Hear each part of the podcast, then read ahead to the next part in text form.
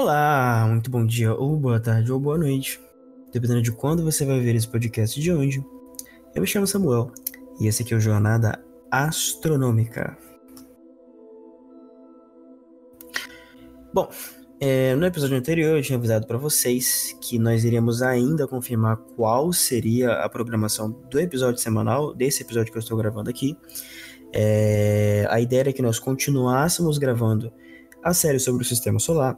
Inclusive, eu já estou com um convidado marcado, já estou com um convidado confirmado para esse episódio. Também um astrônomo, dessa vez é um astrônomo. Afinal, semana passada nós conversamos com uma astrônoma para falar sobre Marte. Foi um papo muito legal, muito interessante mesmo. Eu recomendo que se você não ouviu esse episódio, você volte e escute esse episódio sobre Marte. Foi um papo muito bacana mesmo, muito bacana, muito da hora. E se você não ouviu, mais uma vez, recomendo que você volte lá, escute, conheça um pouco a Aline, é, escute um pouco da nossa conversa, foi muito legal e muito produtivo.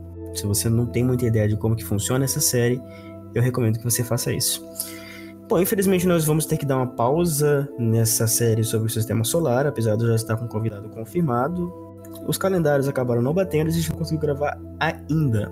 Mas semana que vem nós vamos gravar sim um episódio sobre Júpiter. Já tá muito legal, já tá muito da hora. Eu convidei ele. Ele é uma pessoa é, que entende bastante sobre ciência planetária, bastante sobre astronomia planetária. E a gente vai conversar um pouquinho sobre Júpiter, o planeta mais grande, o maior planeta do sistema solar, do nosso querido sistema solar.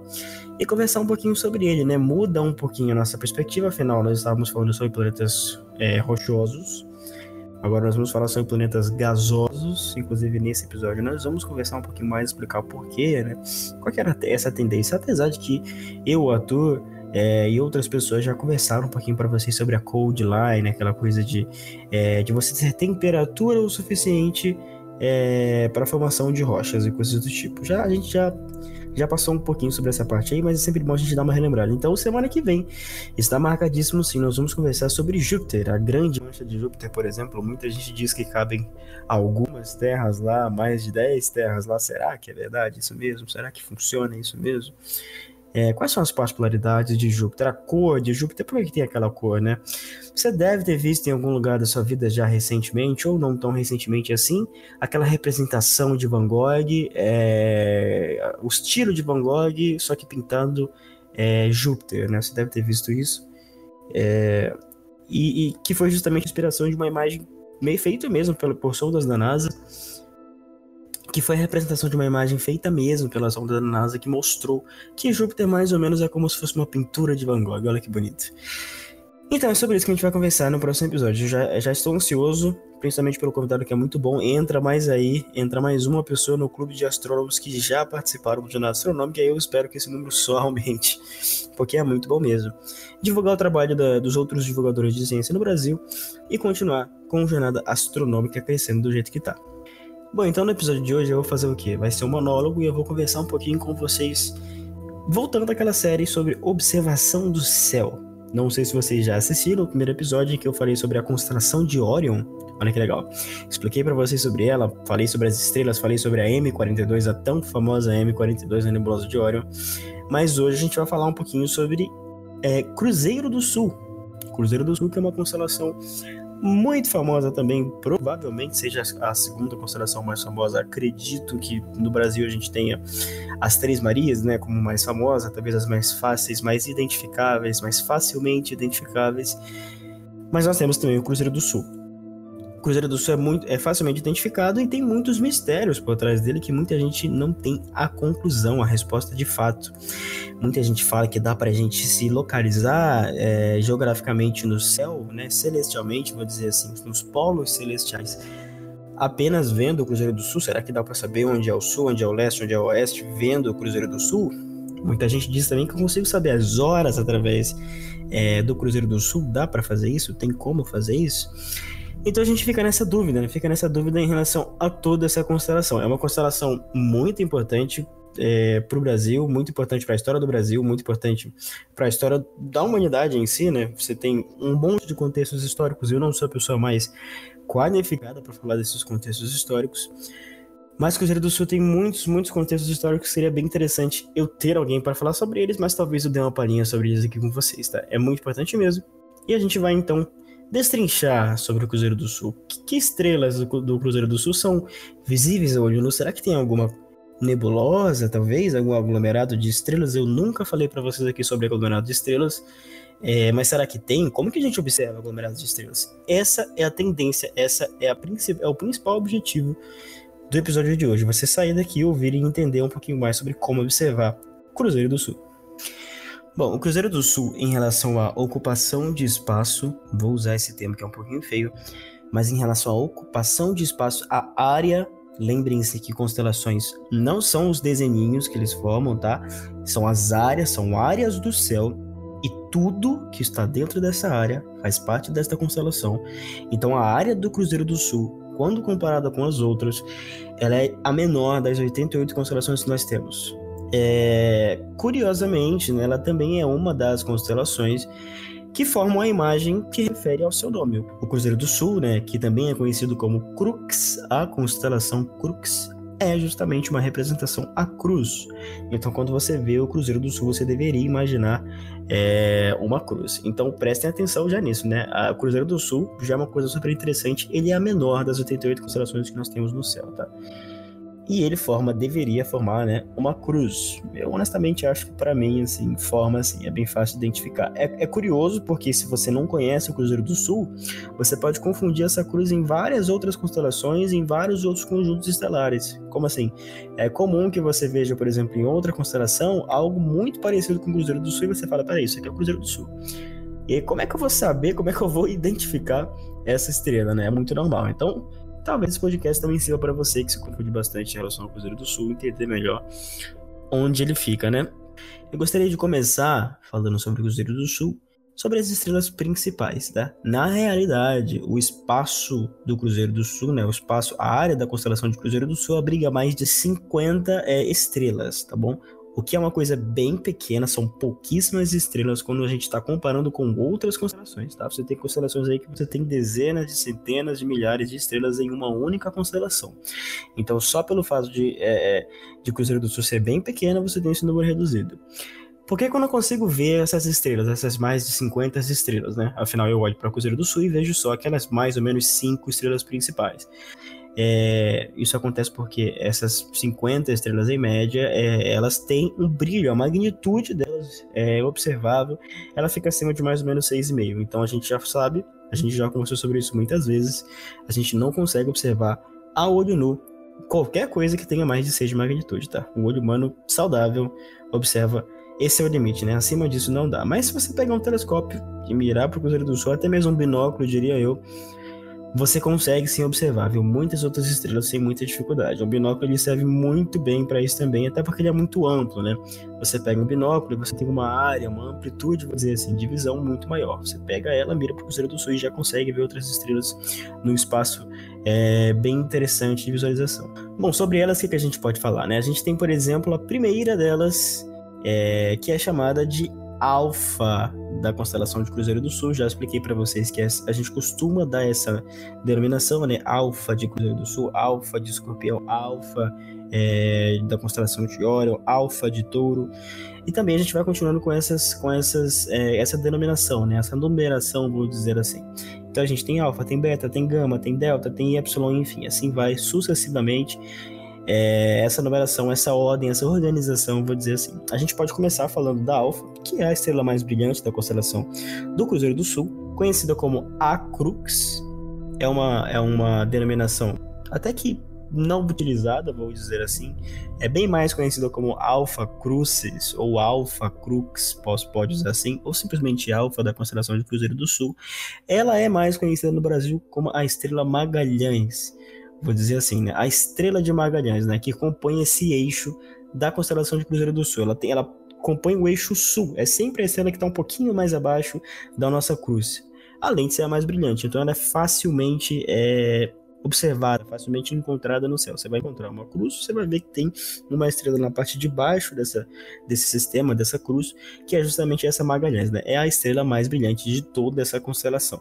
Essa estrela, ela tá bem distante da gente. Isso aqui é uma coisa bem interessante que eu gostaria de falar para vocês. Vou falar um pouquinho sobre as distâncias das cinco principais estrelas da constelação de Cruzeiro do Sul, mas a gente também pode começar a conversar sobre um conceito bem interessante. Quando a gente vê uma constelação no céu, a gente nunca pensa que na realidade as estrelas estão muito, muito distantes uma das outras.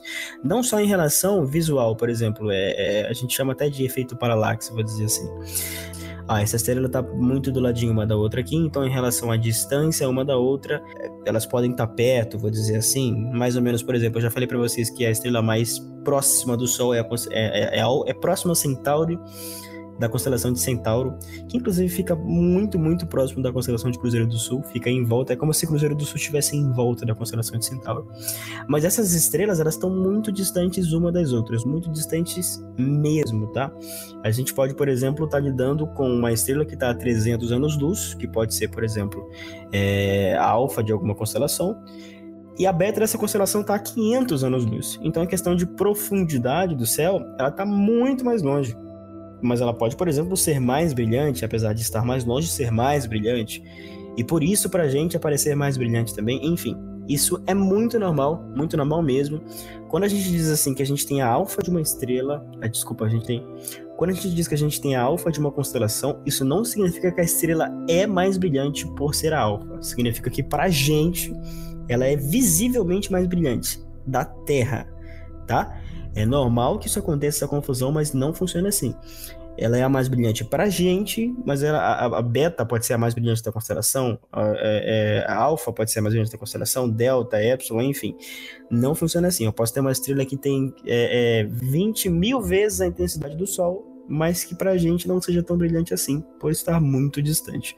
Então a gente já pode começar a diferenciar essas coisas, tá? As constelações são realmente bem complicadinhas de entender no começo, mas é sempre isso, tá? Não é porque uma estrela é alfa de uma constelação pra gente que ela é a mais brilhante das estrelas que fazem parte. Às vezes ela é muito mais brilhante que a alfa, mas por estar muito longe, a gente não consegue identificar isso. Bom, então a alfa é uma estrela, na realidade, uma estrela tripla. E o que, que isso significa? Significa que são três estrelas que estão relativamente próximas uma das outras, até mesmo orbitando umas das outras, é, mas que como estão muito distantes da Terra, é, a gente só vê uma, vê uma só. Imagina assim que você está vendo, por exemplo, um grupo de carros numa rodovia. Você está em cima de uma montanha e você está vendo carros numa rodovia. Se tiver, por exemplo, se você estiver, por exemplo, na direção da rodovia, olhando diretamente essa rodovia, você vai perceber que uma hora você não vai conseguir diferenciar quantos carros tem. E quanto mais distante você está, mais difícil é diferenciar a quantidade de carros que tem. Às vezes eles estão tão longe que na realidade você está vendo visualmente um carro, mas na realidade são três, quatro, cinco carros. Então, quanto mais distante a gente está de uma estrela, maior a possibilidade, por exemplo, dela ser uma estrela tripla, uma estrela quádrupla, uma estrela dupla, que é bem normal, muito normal mesmo você ter esse tipo de sistema, mas que olhando da distância que a gente está, a gente não consegue identificar isso. Um exemplo é justamente a Alpha Crucis, né? A Alpha, a, ou a Crux, a Alpha da constelação de Cruzeiro do Sul, que é uma estrela tripla, um conjunto triplo de estrelas que está a 321 anos-luz aproximados da Terra, né? Ela tem uma magnitude de mais ou menos 0,8, que é uma magnitude ótima para observação, e os outros dois componentes, as duas outras estrelas dela, estão nessa magnitude de 1,3 e 1,8. Ou seja, se elas estivessem separadas o suficiente, ambas as três seriam visíveis para a gente a olho nu. Elas têm magnitudes ótimas, ok? É... Se você pegar, por exemplo, um telescópio amador, você já consegue observar essa separação bem facilmente, até mesmo vou dizer para vocês, um binóculo você já consegue ver. Mira para Crux no, com um binóculo que você vai conseguir ver a separação. Você vai ver que na verdade são duas estrelinhas, três estrelinhas. É muito bacana fazer isso. Se você nunca fez e tem a oportunidade, talvez o pai, a mãe, o avô tenham um binóculo, experimenta fazer isso. É muito bom mesmo, tá? Muito bacana mesmo. Então a alfa da, da constelação de Cruzeiro do Sul, na realidade, é um sistema triplo que está a mais ou menos 320 anos-luz da gente. São 320 anos viajando na velocidade da luz, tá? 300 mil quilômetros por segundo a luz para chegar até aqui, sair de Alfa da constelação de Cruzeiro do Sul para chegar até aqui, demora 320 anos, tá? Então qualquer, por exemplo, se acontecer alguma coisa com, essa estrela hoje, agora, nesse exato momento, digamos que agora Alfa de, de Cruzeiro do Sul exploda, Magalhães exploda, vou chamar de Magalhães fica mais fácil, né? Digamos que agora Magalhães exploda. A gente só vai perceber daqui a 320 anos. Então, É uma coisa muito bacana, meio assustadora, mas é muito legal quando a gente percebe isso, descobre isso, né? Bom, Beta Crux, né, ou seja, a segunda estrela mais brilhante da constelação de Crux, a constelação de Cruzeiro do Sul, também conhecida como Mimosa, carinhosamente como Mimosa, é uma gigante azulada que tem mais ou menos 1,3 de magnitude, ou seja, também é visível olho nu, e ela está mais ou menos a 353 anos-luz da Terra. Você percebeu isso, né?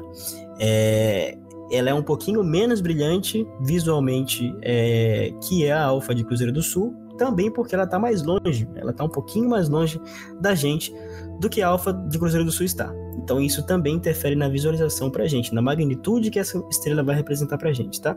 Gama Crux, a terceira estrela mais brilhante da constelação de Cruzeiro do Sul, é uma estrela dupla muito bacana também, mais ou menos como é a Alfa é, de Cruzeiro do Sul, a Magalhães. Ela é muito conhecida como Rubídia por muitas pessoas é, a gente não chama as estrelas pelo jeito, pela, pela forma que eu estou chamando aqui para vocês, né? Alfa, beta, gama, isso é realmente só uma questão é, de catalogação, vou dizer assim. Ela é conhecida como Rubite, ou você pode chamar de gama, cruzes, gama da, é, de Cruzeiro do Sul sem problema nenhum. Bom, ela é uma estrela gigante, um pouquinho avermelhada, né? Ela tem uma magnitude aparente de mais ou menos 1,6, então ela também é bem visível olho nu pra gente, sem muitos problemas ela se encontra a mais ou menos 88 anos-luz da gente. Então ela é uma estrela um pouco menos brilhante que as outras, mas ela está um pouquinho mais perto, então por isso ela fica com esse brilho aparente de mais ou menos assim ser essa terceira estrela mais brilhante né? Ela também é uma estrela dupla, mas a estrela secundária dela tem mais ou menos uma magnitude de 6,5, então você não vai conseguir ver essa estrela olho nu se ela estiver separada da estrela primária. E essa estrela está mais ou menos a 264 anos-luz da Terra. Então olha que legal, é um sistema duplo, mas uma estrela está muito distante uma da outra. Mesmo assim, quando a gente enxerga, quando a gente tenta enxergar aqui do planeta Terra, a gente enxerga como as duas sendo de uma só. Bem bacana mesmo, muito legal, muito interessante esse tipo de estrela, tá? A gente já parte para Delta Crucis, ou também conhecido como a estrela pálida. É, ela é uma estrela meio branco-azulada, ela tem uma magnitude de mais ou menos 2,8, que é uma magnitude alta quando a gente está pensando, ela é menos brilhante é, quando comparada às outras estrelas. É, mas justamente por essa cor dela, ela é chamada de estrela pálida, né? É muito interessante mesmo. É, ela é a estrela mais tênue, vou dizer assim, em relação à coloração do Cruzeiro do Sul. Né? Interessante é que essa estrela ela é a estrela que aponta para o leste da estrela, o leste da estrela, né? Se você observar o Cruzeiro do Sul, você vai ver, é, tenta tirar o olho um pouquinho de Acrux, né, de Magalhães, a estrela mais brilhante, você vai ver que existe a delta dessa constelação aqui, a pálida. É um azul meio pálido, sabe, quase branco, você não consegue identificar direito esse tipo de coloração a olho nu, mas é muito interessante até essa noção também. Então ela aponta para o leste. A última delas que eu gostaria de falar é a Epsilon Crucis. Essa é bem fácil de identificar, não só pelo nome, ela é conhecida como intrometida, e você já deve imaginar o porquê. Ela é aquela estrela que fica é, entre a estrela leste e a estrela sul, né, entre a Pálida e a Magalhães, a estrela mais brilhante, e ela meio que é chamada por esse nome por aparentemente estar no lugar que ela não deveria estar, né? Tem a constelação bonitinha da Cruz e no meio, naquela parte mais é, a sudeste ali, você tem é, essa estrela, olha que bacana, é como se fosse uma intrometida, né? Bem conhecida por isso mesmo. É, ela é como se ela estivesse estragando o formato perfeito da cruz, né? Da constelação de Crux, e por isso ela é chamada desse jeito, né? Ela também não é tão difícil de identificar assim, porque ela é como se fosse um pontinho bem menos brilhante que as outras, mas ela é um pontinho meio amarelada, né? É, quando a gente está lidando com a Rubídia, que é a gama de cruzes, ela fica um pouco mais ao norte. E a, e a Rubidia também é um pouco mais amarelada, um pouquinho mais avermelhada, vou dizer assim. É, só que ela é muito mais fácil de identificar porque ela é muito mais brilhante que a, que a, que a intrometida. Então, se você observar direitinho o Cruzeiro do Sul, você vai ver que tem uma estrela ao norte, mais amarelada, as outras três estrelas que formam a cruz são um pouquinho mais azuladas, e a intrometida é amarelada também. Então não é tão difícil identificar, ela é um pouquinho menos brilhante, ela tá aí mais ou menos numa variação de magnitude de 3,6, é normal encontrar essa, essa magnitude aí. É um pouco menos brilhante e tá mais ou menos aproximado de 228 anos-luz da Terra. Tá bem longe também, tá? Eu acho que essas cinco estrelas são as estrelas mais importantes que a gente tem que falar de Cruzeiro do Sul. Né? Todas elas são observáveis, tá bom?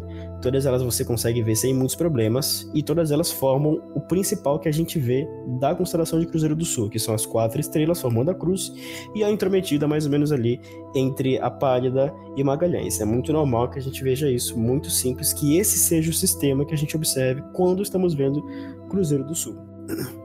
Acho que a gente pode falar mais um pouquinho sobre essa ilusão de ótica que as constelações mostram pra gente, né? Dessas cinco estrelas que eu falei para vocês, a mais próxima, repetindo um pouquinho, é a intrometida, né? A intrometida tá mais ou menos 60 nos luz da gente. É... Só que 60 nos luz equivale a 558 trilhões de quilômetros. Olha que legal. E a mais distante, ela tá mais ou menos a 420 anos-luz, que é o equivalente a mais ou menos 4 quatrilhões de quilômetros. Então a gente vê elas muito pertinho umas das outras, mas não é assim. Toda constelação é uma ilusão de ótica e não funciona do jeito que a gente vê, tá? Elas estão muito distantes uma das outras. Da mais brilhante para menos brilhante, a diferença é gritante de, de comparação é, de espaço, tá, gente? Então, toda constelação é uma ilusão de ótica. Bom, ainda sobre observação, a gente pode falar sobre outros dois corpos que são muito famosos também na astronomia amadora, astronomia observacional, e que são provavelmente os objetos que mais brilham os olhos na constelação de Cruzeiro do Sul. O primeiro deles que eu gostaria de falar é o aglomerado aberto, conhecido como NGC 4755, é um aglomerado de estrela, um aglomerado estelar, ele é conhecido casualmente é, como caixinha de joias, né? Ou pode chamar de aglomerado a crux, é, aglomerado crux, aglomerado da cruz, pode ser também. Não vejo gente chamando assim, aglomerado da cruz. O mais famoso mesmo é caixinha de joias.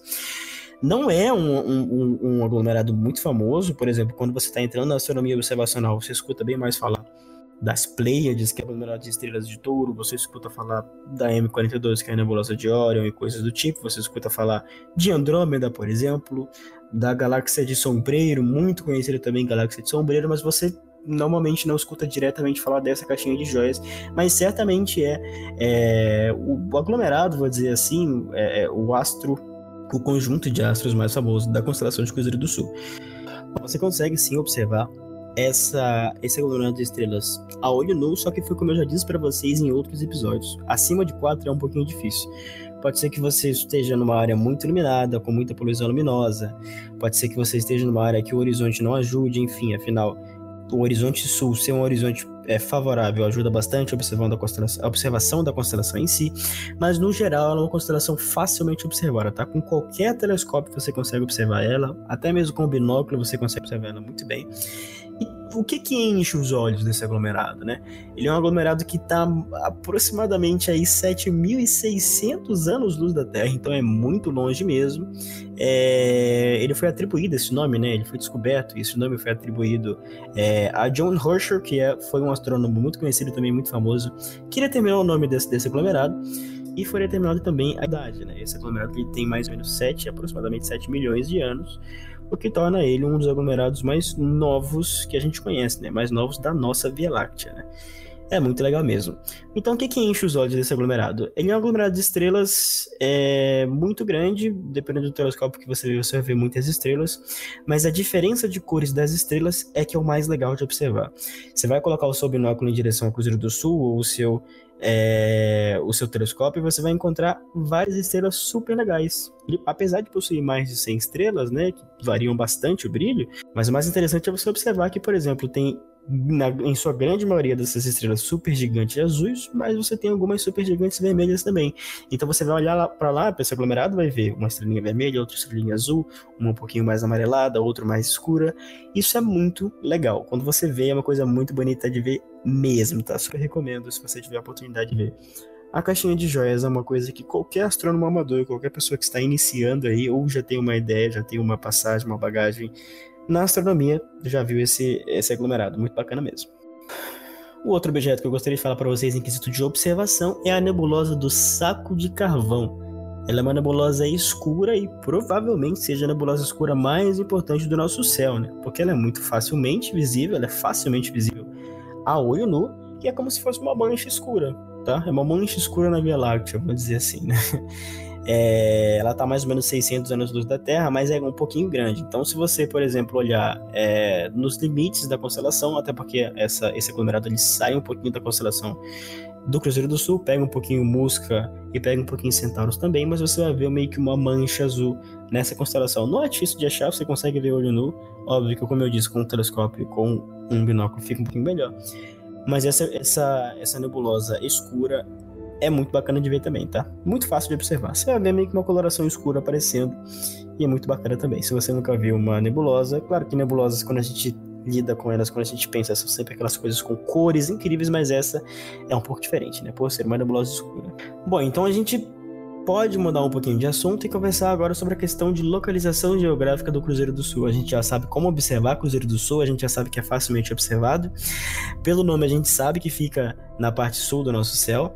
É, mas em, em, relação àquelas questões, será que dá para ver as horas com a constelação do Cruzeiro do Sul? Será que dá para você identificar em que polo eu estou com o Cruzeiro do Sul? Dá sim, e é isso que eu vou mostrar para vocês agora. Vou explicar um pouquinho para vocês agora, melhor dizendo, né? Primeira coisa de, de, tudo, gente, a gente consegue saber quase que exatamente onde está o Polo Sul Celeste só olhando para a constelação de Cruzeiro do Sul. Como que a gente faz isso? Vou citar alguns passos, né? A gente vai achar, primeiramente, Cruzeiro do Sul no céu. A gente vai localizar a estrela de Magalhães, que é aquela que aponta para o sul, né? Vocês lembram que eu falei para vocês, é a mais brilhante. A gente localiza a mais brilhante. Feito isso, a gente vai ter que traçar uma linha imaginária que vai se prolongar mais ou menos a 4,5 vezes o eixo norte e sul da constelação.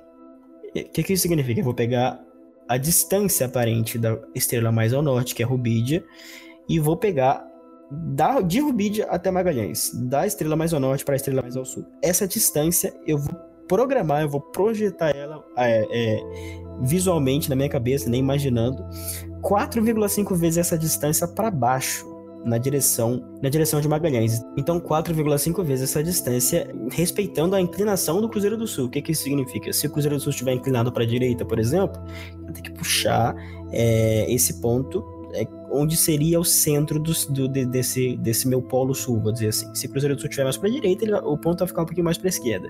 Se o Cruzeiro do Sul estiver para a esquerda, o ponto vai ficar um pouquinho mais para a direita. Então você puxa, você programa 4,5 vezes essa distância para baixo, né? Esse ponto que a gente achou, 4,5 vezes, é aproximadamente o polo sul celeste. Olha que legal. O que, que isso significa? Que nessa concepção, olhando para esse ponto, olhando para esse ponto, é como se todas as outras estrelas orbitassem em volta desse ponto. E Cruzeiro do Sul também faz isso. Cruzeiro do Sul vai, vai ficar seguindo esse ponto de esquerda a direita, como se ele estivesse girando em torno desse ponto. É justamente isso. É, é muito fácil identificar o Polo Sul Celeste justamente porque nós temos Cruzeiro do Sul e isso não acontece com o Polo Norte Celeste, tá? No Polo Norte Celeste, a gente vai ter que achar uma estrela chamada Polaris, que é uma estrela da constelação de Ursa Menor, e Polaris fica mais ou menos aonde é o Polo Norte Celeste. Então, se um dia você conseguir localizar Polaris no céu, com o aplicativo de celular, por exemplo, você vai perceber que é como se todas as estrelas girassem em torno de Polaris. É, é mais ou menos isso que acontece mesmo. Então, justamente por Cruzeiro do Sul estar nesta posição privilegiada, vou dizer assim, privilegiada em relação ao é, Polo Sul, é como se Cruzeiro do Sul estivesse um pouquinho acima do, é, do Polo Sul, ele fica girando em torno do, dessa parte sul do nosso céu, sempre assim, né? Isso é muito bacana, é um pouquinho interessante, justamente quando a gente imagina sobre como a gente possivelmente conseguiria observar, saber as horas é, olhando o Cruzeiro do Sul. Quando você consegue localizar esse Polo Sul, é como se é, a, é, a, constelação ficasse um pouquinho mais acima do Polo Sul, né? O interessante é que é, Cruzeiro do Sul ele gira em torno, ele faz gira em torno do. dá uma volta em torno do Polo Sul Celeste em aproximadamente 24 horas. Então é justamente por isso que você consegue identificar que horas são, olhando para o Cruzeiro do Sul. Óbvio que você não vai identificar perfeitamente, mas você consegue saber sim, de madrugada, por exemplo, dependendo da localização que ele está, mais ou menos aproximadamente que horas, lê, que horas são. Já que você simplesmente tem que olhar em relação ao movimento dele, né? Ele demora 24 horas para dar uma volta em torno disso, então não é tão difícil assim você saber. Ah, são aproximadamente 4 da manhã, são aproximadamente é, 3 da manhã, 10 da noite, enfim. Não é tão difícil, mas não é nem um pouco, não chega a ser nem um pouco perfeito, tá? É possível, mas não chega a ser perfeito.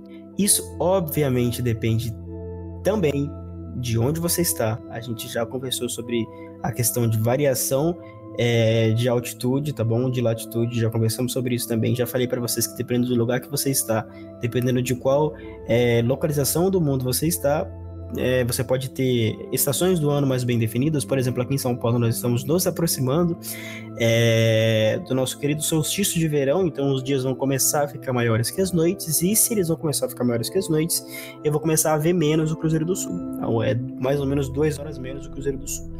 Então isso também interfere na hora de você identificar qual seria esse horário. Por isso que, assim, hoje em dia serve bem mais para a gente entender quesito de localização geográfica mesmo. Facilmente você consegue saber onde é o Polo Sul Celeste. É... Mas é... relação de horário é um pouquinho mais complicado mesmo. A questão de localização e identificação desses polos, tanto sul quanto norte, depende também de qual parte do planeta você está. Afinal, nós estamos inclinados, já falei para vocês isso no episódio sobre estações do ano, né?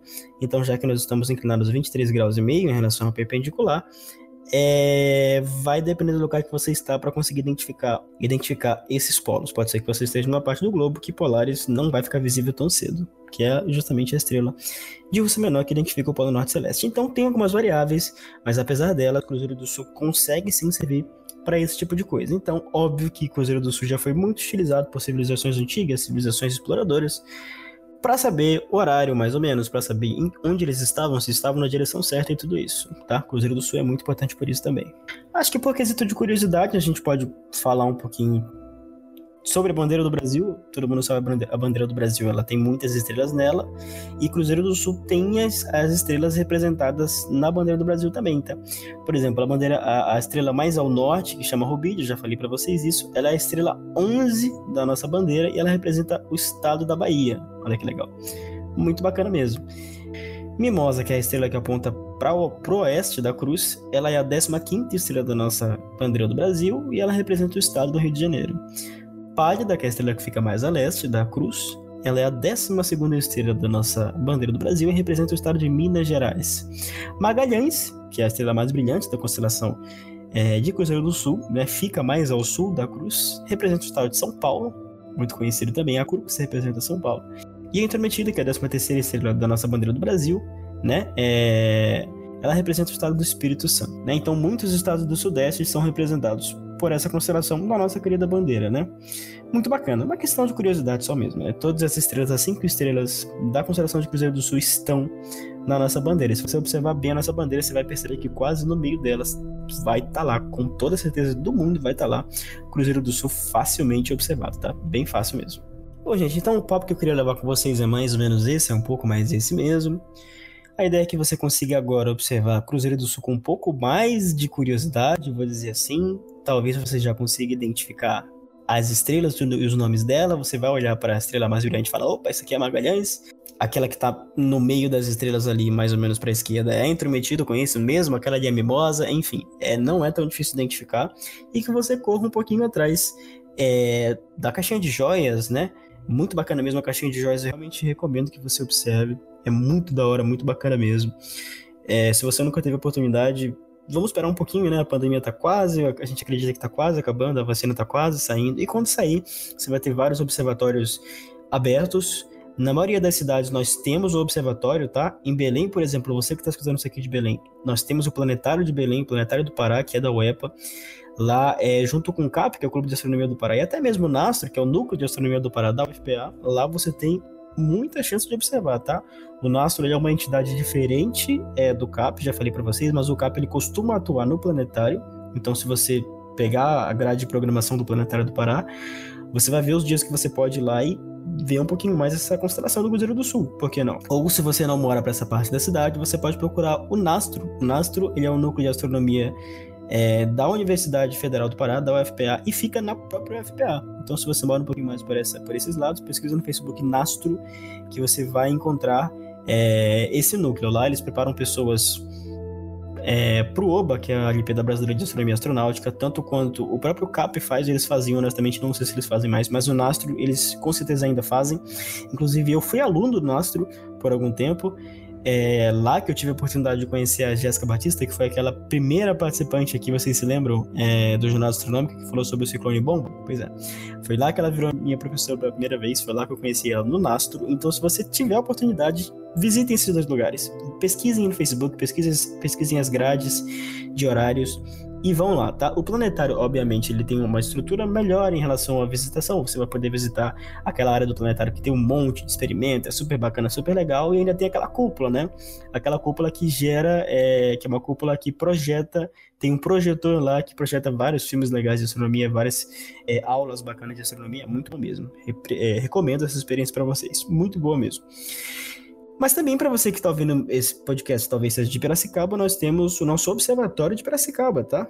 É, que é justamente o observatório que é administrado pelo Travenick, Nelson Travenick, que é um astrônomo bem conhecido no Brasil inteiro, tá? Muito conhecido mesmo. Se você for lá nos dias, for no Facebook, eles têm Facebook, eles têm site. Se você for lá no blog deles ou no Facebook deles, você vai ver os dias que eles estão funcionando. E lá você pode pedir, por que não? Para você observar é, a constelação de Cruzeiro do Sul. Vamos ver a caixinha de joias? Vai lá, chama o Nelson devagarzinho, é, chama ele no vidinho e fala assim, Nelson, vamos ver a caixinha de joias. O Samuel falou para mim da caixinha de joias e eu quero ver ela aqui agora. Então recomendo bastante que você faça isso, tá? Perturba ele lá sem problema nenhum. Se eu não me engano, é aos sábados que o Observatório de Piracicaba funciona, tá? Então recomendo que você visite se você nunca visitou. Muito bom mesmo, tá? E não só isso, você está escutando isso aqui de São Paulo, de Campinas, de qualquer outra cidade do nosso país, as capitais com certeza têm clubes de astronomia. As capitais tem lugares para você observar, gente. Não é, não cobra nada, tá? Para você se aproximar da astronomia, você só precisa querer. Apoie o observatório local da sua cidade. Vai lá, tira um tempinho, pesquisa, vê se tem, vê se tem um clube de astronomia. Às vezes não tem um observatório, não tem um planetário, mas tem um clube de astronomia local, de uma cidade local, que alguém tem um telescópio. E entrando nesse clube você consegue fazer observações semanais. A gente costuma fazer muito isso em clube de astronomia, junto uma vez por semana vai para uma praça, para um lugar mais escuro e observa o céu tá? Para você entrar no mundo da astronomia amadora, só depende de você. Você precisa estudar um pouquinho, baixa um aplicativo legal e apoie, gente. Apoie um clube de astronomia, adote um clube de astronomia, um planetário, um observatório. Isso é muito bom para todo mundo. É bom para sua cidade, é bom para você, é bom para quem organiza, é bom para todo mundo. Então, faça sua parte também, né? Se você gosta desse podcast, se você ouviu, apoie um pouco também é, a ciência local, a ciência do seu bairro, da sua cidade, do seu estado, enfim. Existe com toda certeza, tá? Bom, é isso. Então, semana que vem nós iremos voltar com é, o episódio sobre Júpiter. Caramba, que bacana. Júpiter. Finalmente chegamos em Júpiter. Que legal. É, convidei alguém, um astrônomo, como eu já falei para vocês. Estou bem ansioso para gravar esse episódio. Nós vamos falar sobre o tamanho de Júpiter. Por que, que, é tão grande assim? Será que Júpiter tem luas? Galileu Galilei tem uma relação muito próxima a Júpiter, mas por quê? O que aconteceu, né? É, será que Júpiter tem só luas naturais? Tem luas artificiais? Será que tem alguma coisa como Deimos e Phobos, aquela coisa mais asteroidal? E aí, tem ou não tem? O que é aquela mancha gigantesca que tem em Júpiter, né? Que sondas que a gente pode destacar que já foram até lá e quais informações essas sondas têm para trazer pra gente? Tudo isso no episódio da semana que vem. Eu espero que você tenha gostado desse episódio, tá? Você que tá aí começando na astronomia observacional, cola essas dicas aqui, ó. Pega aí, senta é, é, é, a bundinha no chão lá, no chão da sua sala, no chão do seu quintal, desliga todas as luzes, espera um tempinho e vai embora, gente. A astronomia tá aí para todo mundo, você só precisa agarrar essa oportunidade. Esse é o episódio de hoje, isso é astronomia, isso é a constelação do Cruzeiro do Sul e este é o Jornada Astronômica. Eu espero que você tenha gostado e até semana que vem.